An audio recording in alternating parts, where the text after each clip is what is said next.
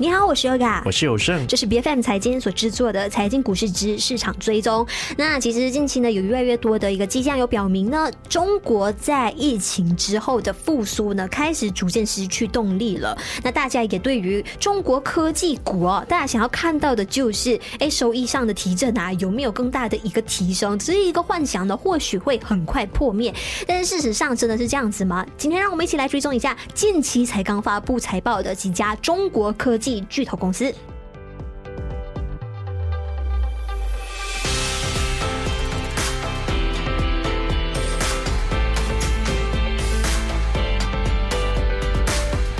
其实这一些的科技股呢，在一月达到峰值之后，他们的股价表现哦，一直都是处于萎靡不振的状态哦。因为由于消费带动的反弹结果呢，是没有比预期中来的理想的。这或许对于拉动整个市场的人气来说是有所帮助了，但这个行业面临中美紧张局势，再加上全球高利率的问题呢，在短期之内好像都比较难去实现。持续反弹的趋势哦，甚至有一些的分析师是认为说，市场今年早些时候的预期可能是有点超前了，尤其是中国科技股，因为大家乐观的情绪持续开始转涨，主要还是因为重新开放还有比较良性的监管的环境了。可是来到现在为止，我们还可以看到这些的中国科技股持续的走高吗？我觉得仔细来去看，我们还是要看一下他们财报表现哦。是的，这一次呢，我们看到百度呢是交出了非常稳健的一份成绩单，百度。的创始人兼 CEO 李彦宏就说呢，生成式的人工人工智能还有大型的语言模型的出现的，展现了人工智能确实在各行各业有。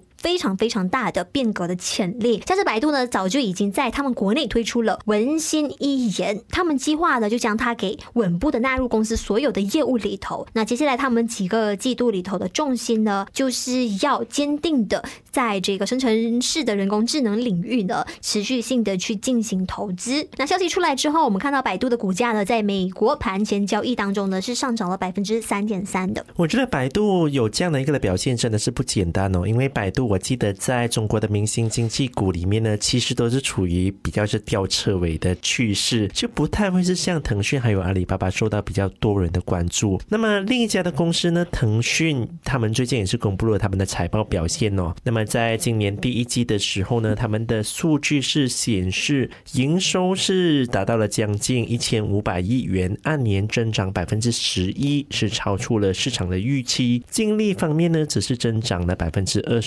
七，那么在游戏方面呢，很多人都关注本土的腾讯的市场游戏收入按年是增长百分之十七，是创下了历史的新高哦。他们的很多的旗舰产品啊，像是王者荣耀啊、和平精英，他们的表现都是持续火爆哦。那么国际市场的游戏呢，只是贡献了百分之二十五的增长。是，那另外一方面呢，我们看到在广告方面，腾讯的网络广告收入呢是创下了这两年以来最高的一次增速了。主要是他们旗下的产品，像是微信的朋友圈啊、视频号等等这一些社交广告平台的，无论是创作者还是用户的活跃度呢，都大大提升了。而且我们同时也看到了腾讯视频、新闻等等这一些媒体广告的平台内容优化的也开始出现了一定的成效。那有分析师就说呢，腾讯现在不管是在社交方，面游戏或者是内容等等领域的，他们的用户基础还有生态的优势都非常的强大，所以接下来呢，应该还是能够保持相当稳健的增长。那另外一方面也看到腾讯呢也非常积极的在拓展一些比较新的领域，像是云计算、企业服务还有金融科技等等这一些的，接下来都是大家可以期待的一个增长点，还有包括可以带来更大盈利的地方。那么当然呢，还有一家比较重磅的公司，也就是阿里巴巴呢，会在今天，也就是啊盘前的时候公布。他们第四财季的业绩哦，那么大家关注的焦点呢，主要还是公司最近进行的业务重组的进展啊。为了给分拆还有独立上市做准备呢，阿里会更加重视六大业务的部门的盈利，而不是营收的增长。那么有一些的投行呢，像是摩根斯丹利，他们便预测说，阿里巴巴可能会增加派息，或者是宣布股票回购，因为随着重组的推进，到时候他们需要更多的现金。而有一些的分析师。也是预计说，阿里巴巴公布的业绩至少还是会符合市场的预期哦。同时，我们也可以看到说，中国的经济的复苏之路是处于一个正常的轨道上。那么，另外阿里巴巴上个月也是有宣布要推出类似 ChatGPT 的工具哦，也是引发市场浓厚的兴趣哦。我们也不知道接下来的财报，他们真的会宣布可能类似的 AI 产品吗？大家也是可以期待一下的。嗯，说到这些企业呢，在回看我们马来西亚，还有包括东南亚的电商领域的这一个业务呢，其实无论是电子钱包的业务啊、出行的业务，或者是云计算服务等等的，其实几乎每一条细分的赛道上呢，都充斥着来自四面八方的财团和投资人。那其中看到巨头 Grab、C 等等这些公司呢，其实背后都有着中国资本，像是包括刚才我们提到的这啊两大啊巨头，就是腾讯还有阿里的影子的。尤其是现在有很多的中国科技公司，其实他们想要冲出海外的话呢，第一站首选其实都是新加坡，因为早在二零二一年六月呢，新加坡政府就宣布投资三十六亿新元来加强他们数字科技的发展。而在更早期，二零一九年三月的时候呢，新加坡的政府呢就有给出了五亿新元的这一个啊投资的承诺，就是为了要大力发展人工智能啊、超级计算机还有机器人等等在内的这一些数字科技。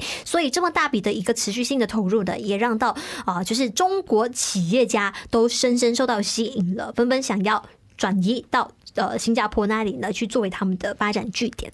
确实有非常多的中国的科技巨头哦，他们都将他们海外的第一站呢是设在新加坡，因为除了资金的支持之外呢，其实新加坡的网络基础设施也是其他的国家很难媲美的这样的一个的优势，所以在改造还有升级上的难度呢是比较小的。那么根据新加坡的经济发展局的官网呢，其实新加坡的网速延迟是全球最低的。那么从整个消费品出海的一点零时代。到中国制造业出海的二点零时代，再到如今高科技发展的三点零时代呢？其实从前的 Made in China 也不再只是刻画在普通的商品上，现在整个公中国的科技公司的发展哦，也是处完全是融入在云端计算啊、智能 AI 还有基础设施的改造哦。那么未来会不会有更多的中国科技股出海，为他们的收入带来更多收入呢？我觉得大家真的是要好好去观察。是总体来说呢。如果想要让中国的科技股的出现下一波的反弹，那主要就是要仰赖于两大点，就是市场投资的风险偏好必须要提升，再来第二就是公司的盈利前景呢，也要得到一个实质性的改善跟提高的。而且不得不防的是呢，其实现在看到中国市场那里的势头呢，已经开始呃有纷纷开始从科技股转向更加受欢迎的一些交易，包括最近跟政府有比较密切联系的金融股等等，其实也开始掀起一波。投资的狂热跟关注的财经股市之市场追踪是由 B F M 财经制作的全新单元节目，节目将在每逢星期四傍晚五点以后定期更新。喜欢我们节目的话，记得一定要点击关注我们各大社交媒体平台，并且订阅我们的 YouTube 频道。我们下一期再见。